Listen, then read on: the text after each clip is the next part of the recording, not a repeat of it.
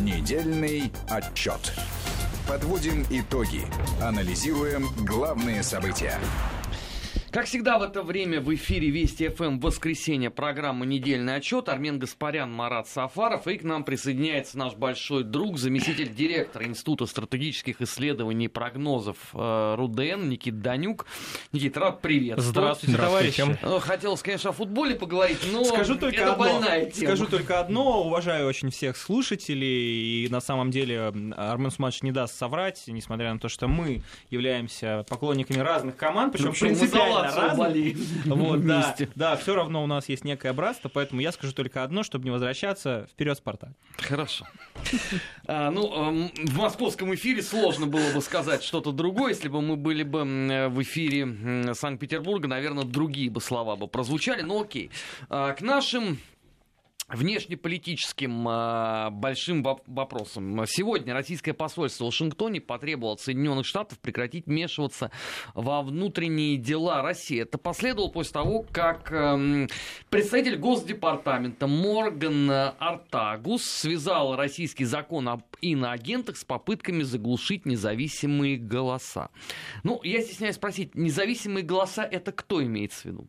Это те люди, которые в том числе получают финансовую непосредственно поддержку а, из самого разного рода источников, в том числе из зарубежных. А, Понятно, что а, важна правоприменительная практика этого закона, но в нынешних условиях, мне кажется, очень важно создавать механизмы, в рамках которых, если ты являешься лидером общественного мнения, если ты являешься экспертом, если ты являешься журналистом, при этом, ну давайте прямо скажем, пытаешься донести какую-либо точку зрения, э, то очень часто эта точка зрения объективна, а она становится ну, эм, инструментом формирования общественного сознания. Очень часто эти точки зрения влияют на те или иные решения, если особенно ты эксперт, который в чем-либо разбирается. И если эта точка зрения зависит от того, кто тебе платит, я не вижу ничего плохого в том, чтобы физические лица могли называться э, иностранными агентами. Никита, а никак- о какой тогда независимой точки зрения идет речь А у человека, самой. который сидит на зарплате? А, той самой. Вот э, людям просто очень неловко признать, что если ты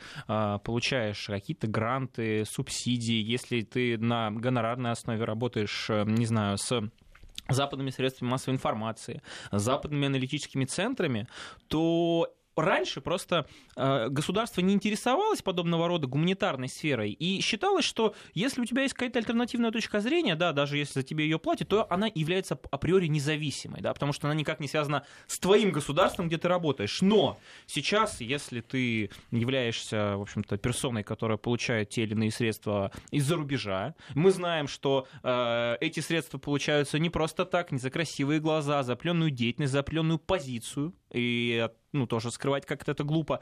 Но вот люди, которые привыкли существовать вот так, в таком, знаете, в внеправовом статусе, естественно, сейчас очень сильно переживают, как, как бы не навесили на них клеймо иностранного агента. Понятно, так что... наоборот для них как орден. Ну, понятно, что Этот сейчас... они приближали как могли, в принципе. Понятно, что сейчас они будут пытаться рассказывать про охоту на ведьм, про то, что любой блогер, журналист, я не знаю, кто угодно, который получил какой-то штранш, автоматически становится врагом режима, и у нас будут вот эти списки иностранных агентов и так далее. Но это очередная, скажем так, эм, А э, в Соединенных уловка. Штатах нету списка? Не просто в Соединенных Штатах, в Соединенных Штатах, в Европе, в прибалтийских странах. Вы, э, ну, не знаю, поспрашивайте, как работает, например, журналистам «Спутника» или там Russia Today, либо представителям экспертного сообщества, которые э, в первую очередь на экспертном уровне, академическом уровне пытаются э, как-то взаимодействовать со своими коллегами из Запада, как там, под каким они не просто находятся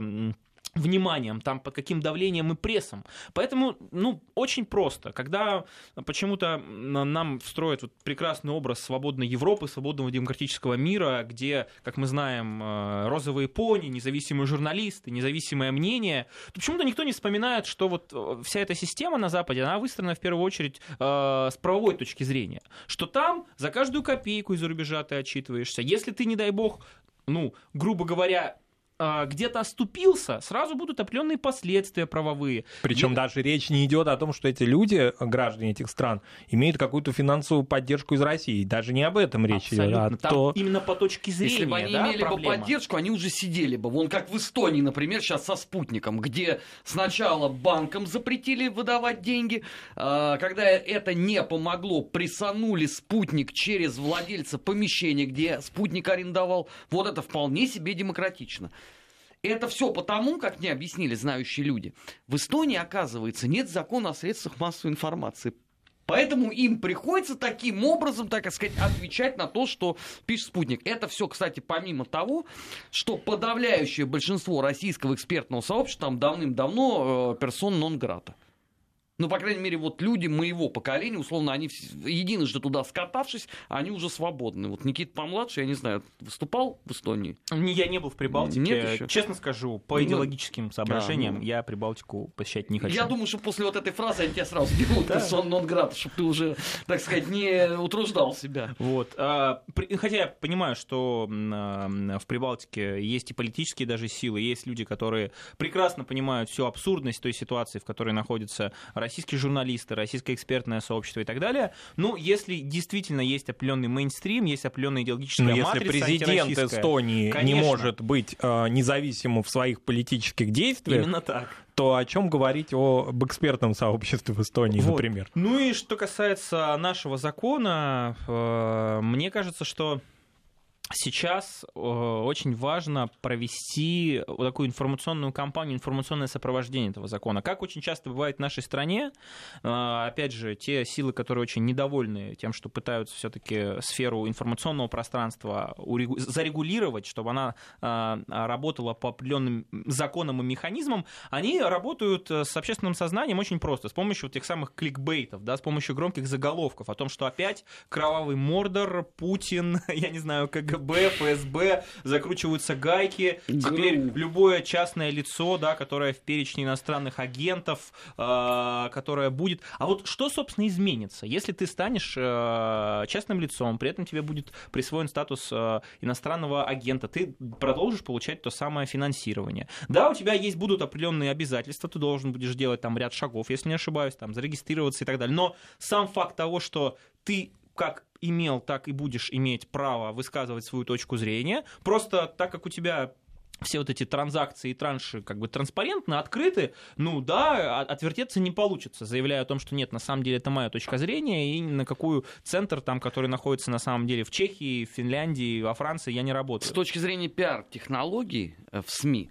это крайне неудобно, потому что одно дело, условно, борец за все хорошее против тоталитарного Конечно, мордора конечно. Иван Иванов вышел на одиночный пикет, тигры не докладывают мясо, и совсем по-другому будет звучать эта новость.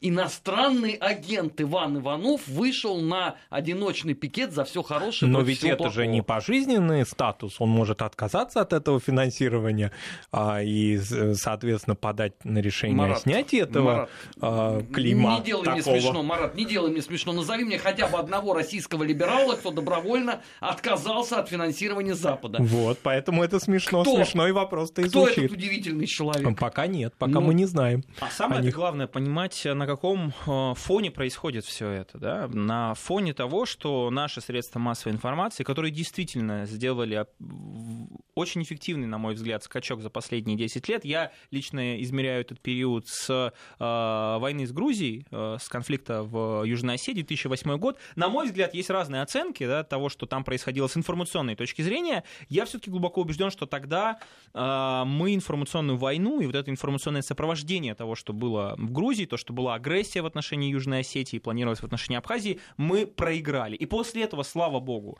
были сделаны выводы, слава богу, начали выстраивать те механизмы, которые э, способны э, транслировать альтернативную точку зрения на разные регионы мира, э, формировать определенный пул э, журналистов, экспертов, политиков, которые, э, в общем-то, тоже готовы в каком-то смысле этот информационный кокон, который есть на Западе, прорывать. И мы видим, что э, вот те шаги, которые пытаются сделать в Великобритании, во Франции, э, да где угодно, в Соединенных Штатах Америки, в отношении Арти, в отношении Спутника, других российских журналистов, ну, как мне кажется, показывают в первую очередь эффективность да, нашей работы. Да, а, а, по совокупным мощностям сравнить э, бюджет, я не знаю, наших российских государственных информационных агентств и, например, холдинга BBG нашего любимого с Арман Сумбатычем не получается. Мы в 2, в 3, в 4, в 5 раз проигрываем. Но с точки зрения эффективности, с точки зрения того, что зарубежная аудитория, она тоже изголодалась по альтернативе, да, ну, по-моему, все очевидно. Причем, кстати,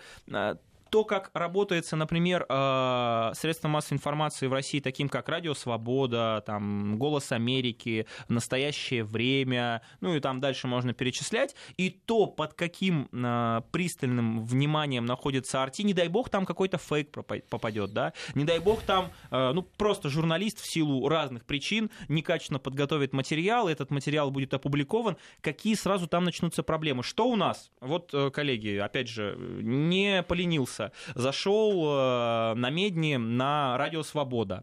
А, а, там есть прям отдельное э, такое э, как бы направление, я бы даже сказал, наверное, отдельная редакционная команда, группа Крым по Крыму, Крым Реалии. Так это не только по где, Крыму. Где в каждом чуть ли не материале ну, фактически ставится под сомнение территориальная целостность нашего государства, Там где такой же называют аннексию Крыма, самый, Сибирь, Сибирь Кавказ, реалии. Кавказ реалии. А, по Татарстану, как он называется? А, Идель, реалии. Это Поволжье и, все, да. Ну, слушайте, любой э, человек, который хоть какой-то экспертизой занимался, он увидит, что это не просто подрыв территориальной целостности, это во многом разжигание розни, ненависти и, в общем-то, каких-то негативных вещей вот, разных напомним только, групп. да, то, что мы обсуждали летом, когда, значит, значит, один, а, ну, сейчас это уже доказать нельзя, поскольку он ушел в мир иной, ну, как считали очень многие психически ненормальный человек по фамилии Разин из а, города Ижевска, да, совершил акт самосожжения.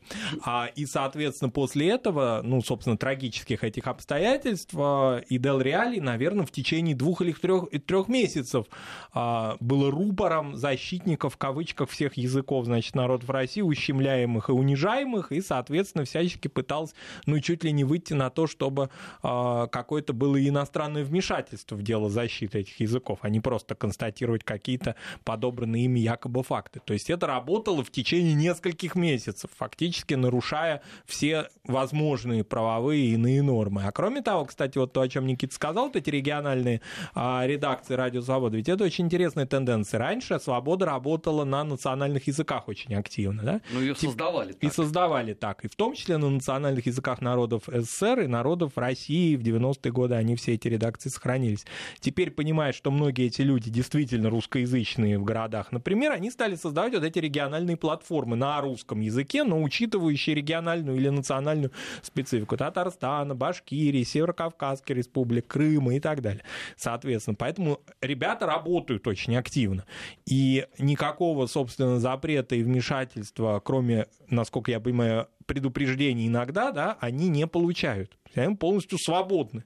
Это свободные СМИ, вещающие, не блокируемые с любого носителя в интернете, кроме того, как радиовещание. Вот Поэтому... я, коллеги, что называется интерактив, да, в прямом эфире. Э, захожу на э, сайт Крым Реалии. Здесь, кстати, я так и не увидел э, отчетливо, что Радио Свобода является иностранным агентом. Вот, Крым Реалии. Крымский проект Украинской службы Радио Свобода, Украинская служба Радио Свобода стартовал в марте 2014 года, сразу после оккупации и во время аннексии Российской Федерации Крымского полуострова мы в таком тоталитарном обществе живем. У нас а, настолько отсутствует свобода слова, массовая информация всевозможными что мы можем законами. свободно выйти на этот ресурс. А не просто свободно выйти, он в принципе э, бьется и в Яндекс новостях, и в Google новостях. И слушайте, поэтому, когда мы слышим вот эти все вопли о том, что закручивают гайки, опять 37-й год, Воронок, меня тоже в свое время один очень уважаемый журналист, наверное, наверное, Демиург, наверное, тоже обвинял, в общем-то, в подобного рода деятельности. Ну, к сожалению, это вот те самые реалии, правда, не крымские, да, а те реалии, в которых мы живем. Как только какое-то пространство, где совершенно э, не было каких-то законов, реальных механизмов, э, становится э, хоть чем-то Э, регулируемым, э, ну, сразу возникают вот эти голоса. А для них, как мы знаем, прекрасно нужен всего лишь повод обвинить нашу страну в том, что мы идем непонятно к чему. Хотя забывается почему-то, что в Европе, в Соединенных Штатах Америки, в других регионах мира э, подобного рода практика и регулирование, в том числе средств массовой информации, информационного пространства, это неотъемлемая часть, сейчас я повторяю, я не ошибаюсь, любого демократического общества. Любого демократического общества. Нету нормальной страны, э, развитой страны и даже с э, элементами гражданского общества, демократических институтов, где бы не было вот этой той самой правовой базы, в рамках которой средства массовой информации бы функционировали. Поэтому, ну, что тут говорить. Э, а кроме того, если посмотреть, допустим, те же, опять возвращаясь к редакциям «Радио Свобод», помимо редакционных материалов, это абсолютно не фильтрация э, слов, которые позволяют себе слушатели.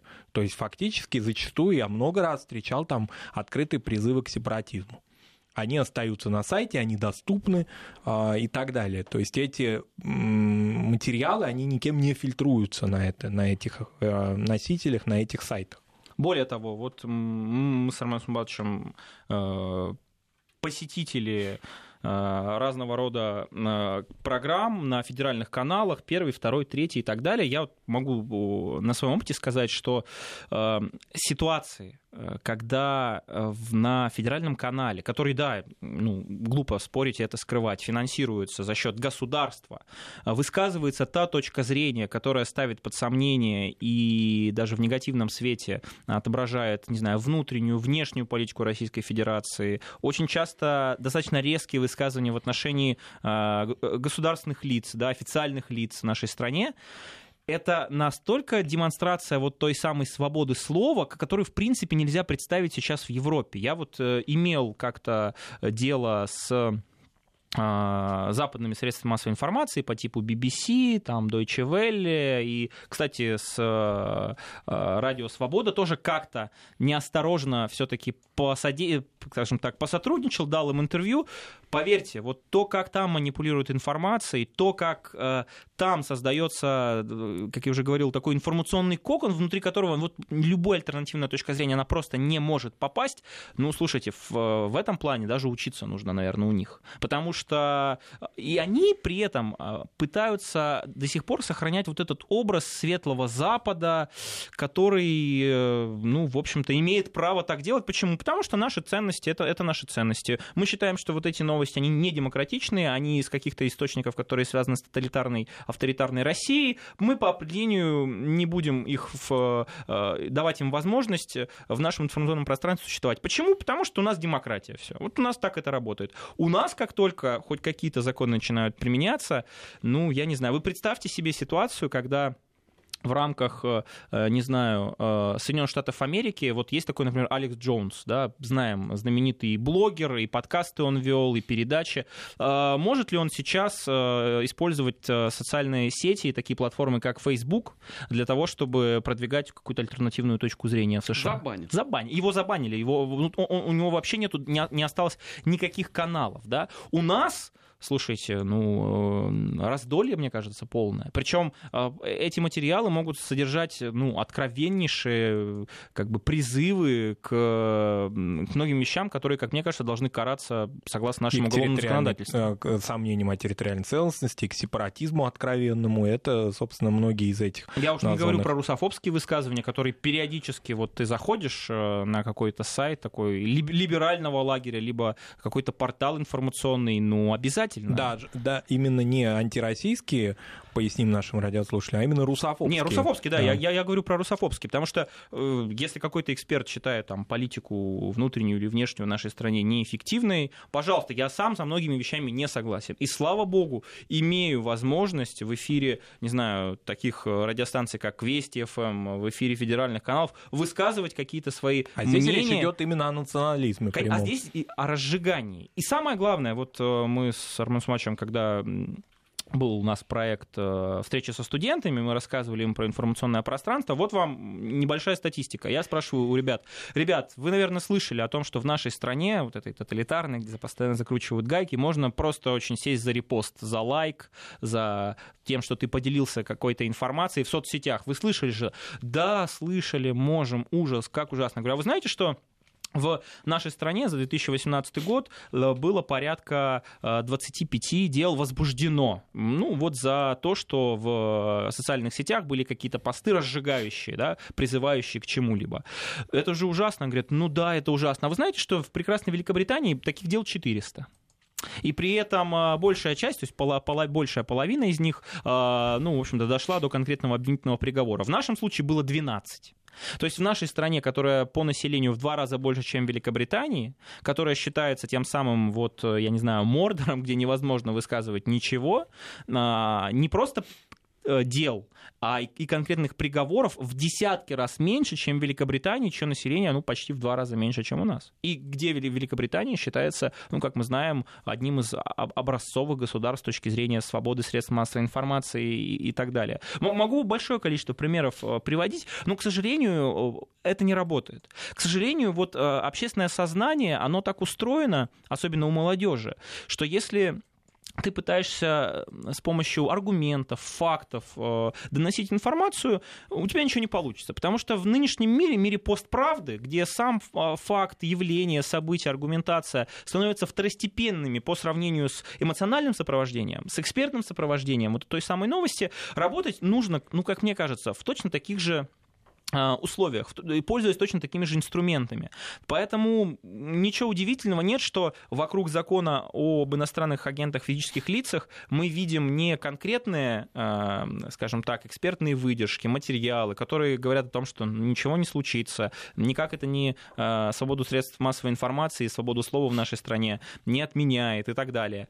Но есть громкие заголовки. Люди агенты, 37 год, закручиваем гайки, кому грозит закон и далее по списку. Ну, это те реалии, в которых мы с вами живем. Ну, вообще, мне, конечно, вот э, в этой истерике э, понравилось э, явление людей, о которых я вообще даже не подозревал. Там какие-то невменяемые бьюти-блогеры, какие-то домохозяйки, которые мне там понаписали в Твиттере, это что же я теперь буду иностранным агентом? То есть очевидно, что э, значительная часть этой публики даже вообще не очень понимает, о чем идет речь.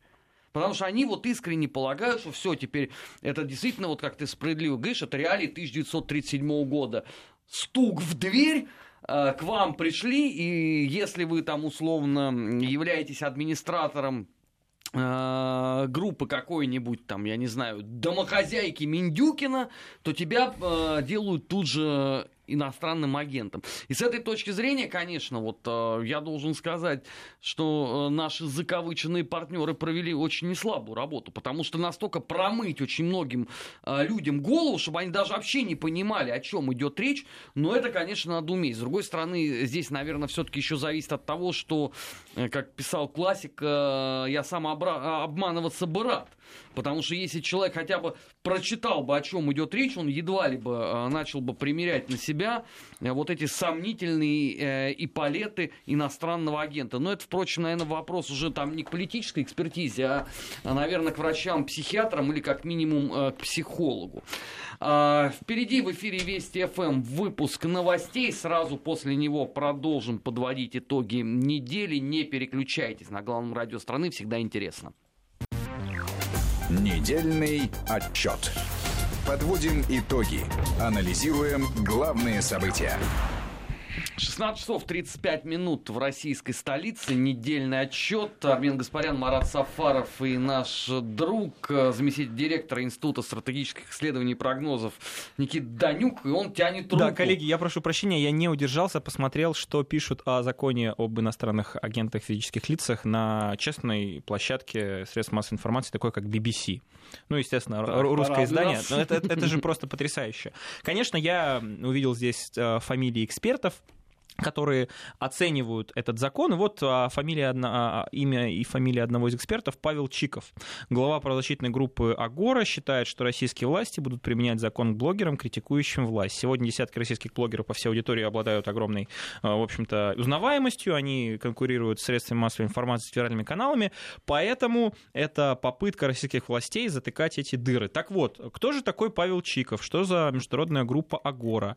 Оказывается, до 2013 2012 обманываю. Оказывается, до 2016 э, года была такая международная правозащитная группа, которую, кстати, Минюст собирался внести в список иностранных агентов, потому что она по, по, получала те самые гранты от Государственного департамента Соединенных Штатов Америки. После этого она была ликвидирована, и сейчас уже Агора не является как бы организацией, которая ведет какую-то хозяйственно-финансовую деятельность, это просто клуб по интересам. А, по-моему, Однако... это артель активнее всех работал летом в Москве на нытингах. Да, да, это люди, которые занимаются правозащитной деятельностью и так далее. Но я сейчас не об этом. Я о том, что вот тот самый Павел Чиков, который является ну, юристом и э, как Таким бы... же, как э, еще один юрист. Не, я сейчас, да, я сейчас не, не могу его оценивать там профессиональные качества как юриста. Я просто говорю, а он комментирует вот подобного рода материал как приглашенный эксперт. Я не увидел в материале BBC, э, например, мой комментарий комментарий. Ну, я не претендую на какую-то известность или там комментарий а Мансубача, либо тебе? Марата. Нет. Нет, мне уже давно не звонят Я оттуда. просто к тому, а, что та самая редакционная политика, которая, ну, вот действительно не может никак, наверное, никакими законами регулироваться, она как существовала и существует. Почему вот материалы, в которых э, есть иная точка зрения однобоко, на это. да, однобоко высвечиваются те или иные события, у нас считаются независимыми, честными, справедливыми, э, работой настоящих профессионалов, журналистов, да, которые тоже откуда-то получают деньги, работают в средствах массовой информации, у которых есть финансирование но материалы на э, средствах, средствах массовой информации, не знаю, на сайтах, интернет-порталах, которые являются государственными, это агитация и пропаганда. Ей верить ни в коем случае нельзя, все журналисты там исключительно продажные и исполняют заказ Кремля. Вот почему эта точка зрения, она настолько глубоко укоренена в общественном сознании, что, к сожалению, э, ну, я не могу сказать, что бороться с ней бесполезно. Мы это делаем, де, делали, делаем и будем делать. Но сам факт того, что нормальные шаги в нашем государстве воспринимаются сквозь призму э, криков «А, «Караул, все пропало», «Свободы слова опять у нас не будет», ну, я не знаю, вы испытываете сложность зайти, я не знаю, на сайт известного блогера-юриста, ну, я не знаю, например, да, либо на э, сайт новой газеты, в конце концов. Никаких проблем нету. Вот подобного рода достаточно пестрая да, картинка э, в средствах массовой информации в нашей стране, она говорит о том, что ну уж где-где, а в России точно свобода слова есть. Но когда требуют ту же точку зрения ретранслировать, которая есть в достаточно иногда маргинальных изданиях, э, требуют, чтобы это делали государственные средства массовой информации, ребят, ну вы вообще где живете? То есть, ну я не понимаю, что в головах у людей. К примеру, я знаю от многих своих знакомых из государств Центральной Азии, которые говорят, о том, что только в Москве, ну или в России в целом, они могут узнать новости о своих политических режимах, поскольку в своих странах а, эти ресурсы заблокированы. То есть они, находясь в России, в трудовой миграции или просто находясь туристическими целями, они могут узнать что-либо о своих странах фактически, да, поскольку в России эти ресурсы, в том числе ресурсы, связанные с а, редакциями Радио Свобода, не блокируются, а в этих странах частично или конкретные материалы, или вообще все редакционные материалы блокируются. Вот, это вопрос о критериях свободы слова. Или как э, когда э, наша Федеральная служба безопасности потребовала ключи шифрования от Павла Дурова, да, Телеграма, помните же, тоже какой поднялся хайп, вот эта волна. Как Пытаются... сделал Госдепартамент с WhatsApp и с WhatsApp. Это нормально, это демократическая страна, это законы, это ради нашей безопасности делается. Но вот, к сожалению, в рамках вот таких реалий мы, коллеги, в том числе с вами, вынуждены работать в информационном пространстве. Но ничего, мне кажется, это даже как-то подстегивает Э, делать свою работу еще лучше, еще качественней и так далее. А, вот все-таки у нас удивительные иногда вот есть настроение среди слушателей. Вот человек пишет: всем видеоблогерам платят деньги Google, а это иностранная контора. Ну-ка признавайтесь, у кого есть канал на Ютубе. Ну, к сожалению, человек не подписался, я могу сказать, у меня есть канал на Ютубе, но чтобы вот этот э, его владелец Google начал вам платить деньги, вам этот канал нужно раскрутить. Вот можете мне поверить, что это совсем-совсем э, не легкая история. Особенно учитывая э, конкурентную среду э, в так называемом э, видеоблогинге. Но это вот опять же э, такое вот устойчивое восприятие э, участия аудитории всего того, э, что происходит. И вот еще, извините, что я просто э, процитирую это, вот мне пишет Наталья Дмитриевна, почему вам не выступить в прениях э, в Ельцин-центре? Было бы здорово. Ну, дело в том, что у меня просто физически нет возможности, потому что у меня 7 дней в неделю эфиры. Вот у меня пошел четвертый год уже. Если бы это было бы в Москве, то я могу открыть тайну. Я туда собирался сходить, вот Государственный исторический музей, но перенесли в Екатеринбург. К сожалению, в связи с моими эфирами я вырваться не могу. Вот сидит, кстати, вот Никита, который может подтвердить, сколько мы согласовывали наш последний гастрольный тур с моим графиком. Вот это просто, вот вам живой пример, если кто-то не верит. Абсолютно справедливо. Более того, по поводу Екатеринбурга тоже очень интересно. Мы с коллегами, тогда еще Армен Сумбатович Э, не был частью нашего сплоченного коллектива, как-то выступали в Уральском федеральном университете, как раз в те времена, когда только-только открылся тот самый Ельцин-центр, когда в, в стенах университета, на мой взгляд, происходили так немножко непонятные вещи с точки зрения освещения событий Великой Отечественной войны, ну и прочих. Вот. И мы пытались там просто провести мероприятие, такую, знаете, конференцию, ну просто конференция, научная конференция по мягкой силе, по информационным технологиям какой нам стоило это, ну, я не знаю, времени, сил, нервов, чтобы все-таки попытаться это сделать. Она в итоге была проведена, да. Приглашались к участию все возможные эксперты, лидеры общественного мнения, и люди из Ельцин-центра и так далее, для того, чтобы вот в, той, в тех самых прениях, в той, в той самой дискуссии как бы поучаствовать. Ну, догадайтесь, коллеги, кто-либо пришел, вот, грубо говоря, с той стороны? Да, конечно, нет. Э, а о чем с вами говорить? Да, о чем с нами говорить просто, понимаете? Вот когда нас призывают, мы готовы, поверьте, мы готовы. С удовольствием я бы, например, пришел к, на лекцию к ребятам из высшей школы экономики. Рассказать о постправде, о фейках, о чем угодно. Даже всевозможные наши усилия по тому, чтобы э, вот подобного рода лекцию, дискуссию провести, например, в высшей школе экономики, которая, ну, она же э, является у нас символом свободного вот этого студенческого сообщества, где есть разные точки зрения, разные мнения, и как бы они открыты. А еще у нас есть Европейский университет Санкт-Петербурга. Никогда не получится. Никогда не получится. Это, мне кажется... Я вот там, наверное, точно в списке каких-нибудь агентов Кремля, ну, я думаю, и коллеги мои, ну, просто потому что так это работает. Причем с их стороны это политика, университета, они могут сослаться действительно на огромное количество документов э, там, внутреннего характера и так далее. И мы это понимаем, да, мы никого не обвиняем, Нет, если, хорошо. Если университет государственный ссылается на документы внутреннего характера, которые а, не предполагает приглашение одних лиц и предполагает, приглашение других лиц, тогда к такому университету возникает вопрос. Нет, ну, ну вопрос... хорошо, вот к нему, конкретно к этому университету вопросы были задолго до Гасанова, да, и чего? Нет, ну я просто к тому, что это почему-то нормально, да, то есть, э, ну, никто не считает это проявлением э, какой-то несвободы, волюнтаризма, авторитаризма в, в рамках э, э ну, вот подобного рода деятельности вуза, уважаемого, известного и так далее.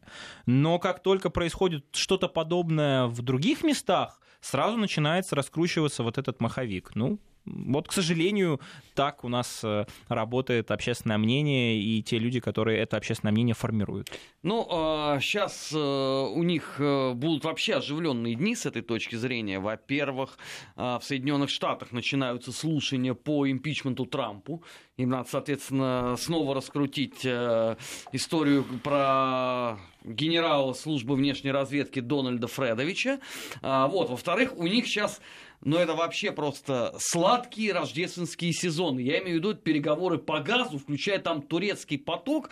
Это означает, сейчас будет полностью загажено информационное пространство воплями про гибридную атаку России посредством всех этих газовых маршрутов.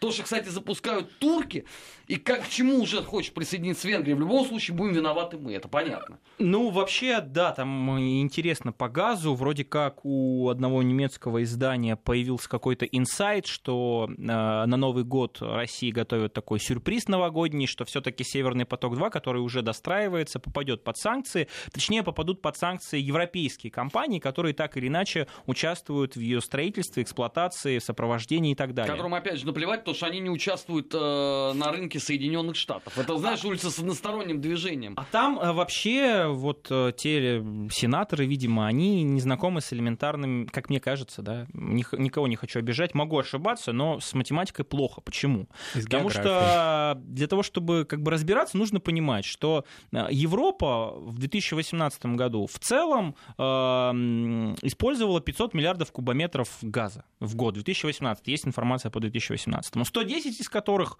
э, является э, газом, который был э, значит, добыт на территории Европы, ну, той или иной страны, ну и, собственно, вот он циркулировал. Значит, остается порядка 400. Из которых наша страна поставила, ну, порядка 200 миллиардов, да, и так далее. И остается еще 200. С точки зрения спроса на газ в ближайшие 10, 15, 20, а на самом деле эксперты Международного энергетического агентства говорят, что это тенденция на 40-50 лет, э, газа Европе э, при растущем потреблении промышленном, потреблении домохозяйств, э, топливном будет не хватать с каждым годом все больше и больше. И наши проекты трубопроводные, такие как Северный поток-2, 55 миллиардов кубометров газа, да, турецкий поток 31,5, правда, там по турецкому а, какую-то часть, половину мы туркам будем оставлять, да, половину как раз по южному коридору пойдет в Европу. Даже этих мощностей не хватит для того, чтобы покрыть э, спрос на природный газ в Европе. Есть так называемый сжиженный природный газ в Соединенных Штатах Америки, который просто с точки зрения рыночных, рыночной экономики, капиталистических отношений, он по определению проигрывает э, конкуренцию с российским природным газом просто потому, что себестоимость э, американского природного газа, повторяю, именно себестоимость 268 долларов. Мы продаем примерно там 240-230 уже. То есть даже наш газ в целом, он дешевле на 7%, чем себестоимость американского газа. Да, я уже не говорю про э, технические сложности по сжижению, разжижению инфраструктуры и так далее. Нынешние мощности по принятию сжиженного природного газа в Европе, э, а, ну, в общем-то, работают на 30-40, где-то на 50%. При этом а, Соединенные Штаты Америки поставили за 2018 год, ну, там чуть больше 10 по-моему, 15 даже миллиардов э, э, газа именно в таком эквиваленте, да, потому что там в, в, в миллионах тонн считают жирный природный газ. Мы поставили 200.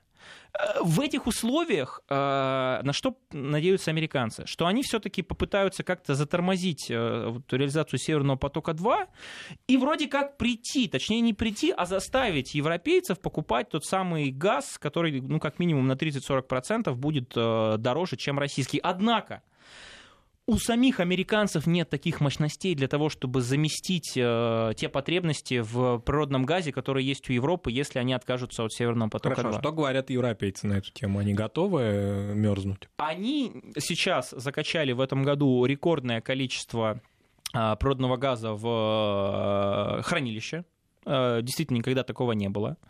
Понятно, что сейчас очень много будет зависеть, получится ли все-таки согласовать э, продление договора о транзите через Украину. Э, не буду, ну, собственно, никто это и не скрывает. А Россия, безусловно, в какой-то смысле зависит от э, украинской газотранспортной системы, потому что мы порядка 80-90 миллиардов э, кубометров газа в год поставляем да, через территорию Украины.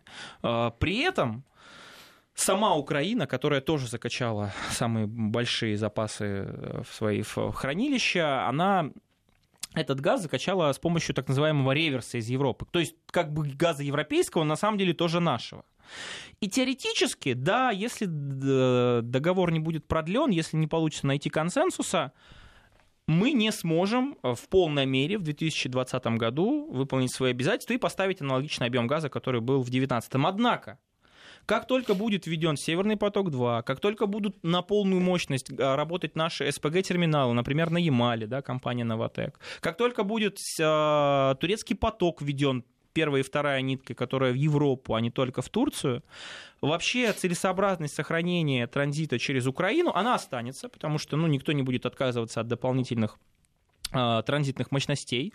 Но э, Украина перестанет быть э, вот тем, ну, я не побоюсь этого слова, шантажистом, который использует просто свое положение для того, чтобы пытаться набить как-то себе цену. И вот сейчас американцы пытаются всеми силами затормозить реализацию Северного потока-2, во-первых, потому что действительно они пытаются неконкурентным способом э, конкурировать с, с нашим российским газом, который, опять же, по всем рыночным экономическим показателям, но он, он кстати, даже с точки зрения как бы, качества, он э, лучше. Вот и при этом еще попытаться как-то сохранить э, вот субъектность Украины как важного транзитного игрока, потому что если эта субъектность пропадет, то и Украина вот это мой прогноз, э, перестанет быть настолько интересной, в том числе Европе, э, потому что ее значимость э, ну, значительно снизится. Мне кажется, даже кардинально снизится. Поэтому они пытаются всячески вот палки в колеса вставлять. Другое дело, что в любом случае российский газ, который составляет ну, там порядка 40 трех, по-моему, процентов э, э, потребления в целом газового в Европе, он все равно в Европе останется. И европейцы, я уверен, как только действительно, не знаю, если не будет подписан контракт э, с нафтогазом украинским, как только они сами столкнутся с тем, что зимой они будут замерзать, а ведь почему американцам выгодно пытаться влиять на энергетическую безопасность Европы? Они как бы свои действия выставляют как заботу, а на самом деле нет. Американцы начали воспринимать европейцев с приходом Дональда Трампа как как своего геоэкономического а, конкурента, очень важного. У них в а, их международной торговле у американцев отрицательная сальдо торгового баланса на 150 миллиардов. При этом а, главным, как мы знаем, экономическим врагом Америки является Китай, там 380 миллиардов. Но, но никто почему-то не вспоминает, что вторым с точки зрения вот, э, потерь условных является как раз Европейский Союз. Естественно, они будут подрывать Европейский Союз, потому что рост экономики, рост промышленности, рост энергопотребления, все это должно обеспечиваться за счет углеводородов, да, за счет самых дешевых экологичных э, ресурсов. Я напомню, после Фукусимы та же Германия начала отказываться от атомных электростанций. Уголь так или иначе кончается, плюс это не соответствует многим экологическим стандартам внутриевропейским. И самым-самым лучшим вариантом становится газ.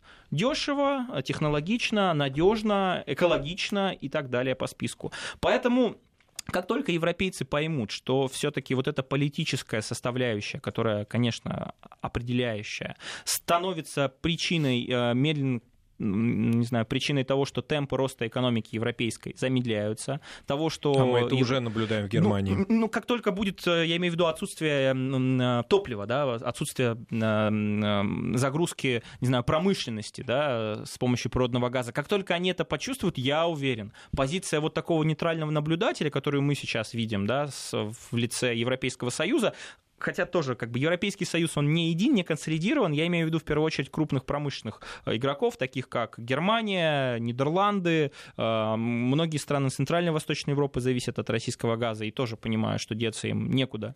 И в этих условиях, как только они сами поймут, что идя на поводу американцев и вот так вот э, в качестве наблюдателя, да, который сохраняет нейтралитет, они смотрят на попытки остановить э, ну, реализацию действительно исключительно коммерческого проекта, как «Северный поток-2», их позиция сразу поменяется. Мне хочется верить, что как бы это не произойдет, получится, мне кажется, так или иначе найти точки соприкосновения у России, Украины, там, у Газпрома и Нафтогаза по транзиту.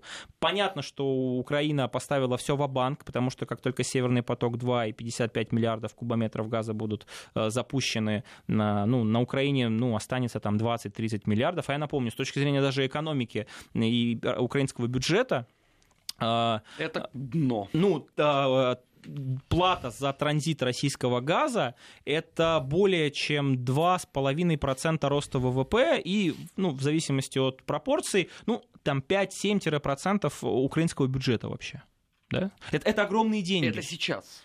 А, а в вот именно. 90-х годах там была еще гораздо более любопытная схема. Там каждый шестой кубометр был их. Ну вот. За транзит. Ну вот. Это об этом они еще просто не вспоминают. И поэтому, как только ну, целесообразность этого как бы исчезнет, ну, представьте, во-первых, Украина перестанет быть интересной для Европы, Экономика Украины, она и так, ну, прямо скажем, по оценкам э, Всемирного банка, да, это не кремлевская пропаганда, это Всемирный банк, который сложно э, как-то э, обвинить в симпатиях, к, например, к Москве и антипатиях к Киеву, объявил Украину самой бедной страной Европы.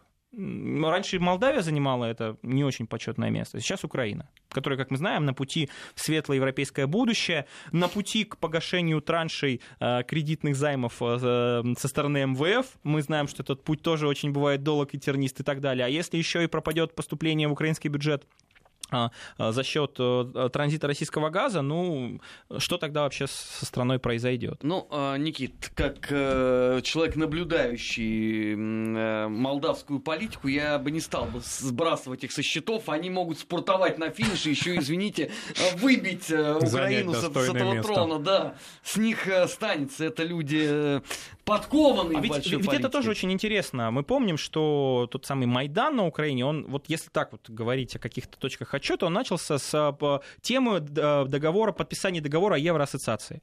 Если я не ошибаюсь, Молдавия сделала это еще раньше, в 2009 году. Аж 10 лет она с Европой. С тем же э, результатом. И какой же результат? С тем же самым. Да. Недельный отчет. Э, у нас в гостях был заместитель директора Института стратегических исследований и прогнозов Руден Никита Данюк. Спасибо. Впереди вас ждут новости, не переключайтесь. Недельный отчет. Подводим итоги. Анализируем главные события.